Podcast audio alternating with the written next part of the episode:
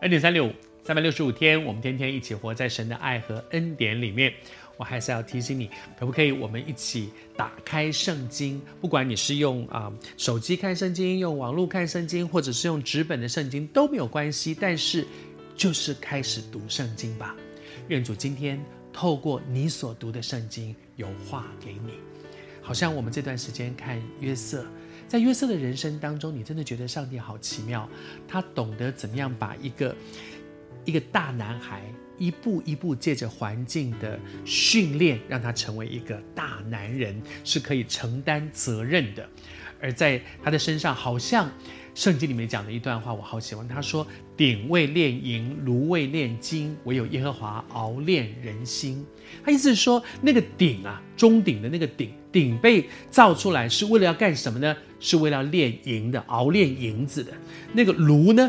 造出来是为了干嘛？是为了要熬炼金子的，炼金的，所以他们都是有用的。而上帝在你我的生命当中，借着很多我们所遭遇的际遇。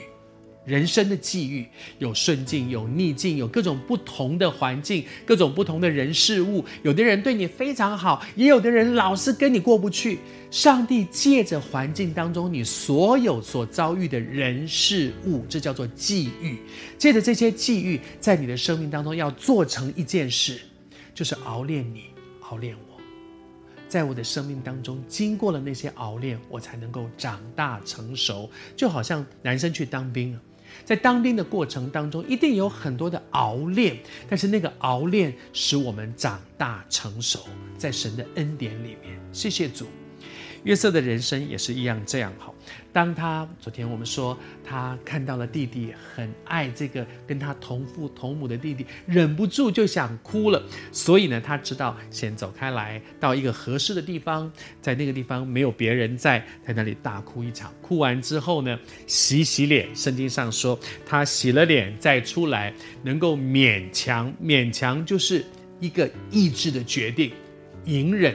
不要把那些情绪再带出来，然后呢，吩咐众人摆饭，好，再继续做他下面的事情。他有没有情绪？有情绪，但是他会处理情绪，他不是任凭情绪，是不是跟着情绪走的？他会处理他的情绪，这叫做成熟。成熟，成熟到底是几岁呢？成熟不是几岁。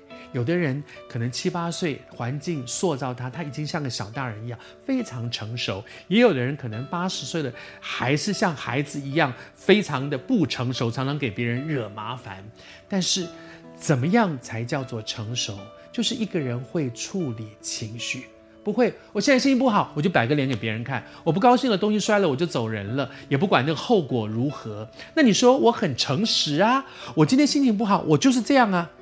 诚实跟成熟不一样，成熟不一定要不诚实，但是成熟会知道此刻我应该怎么处理我的情绪，好像约瑟一样。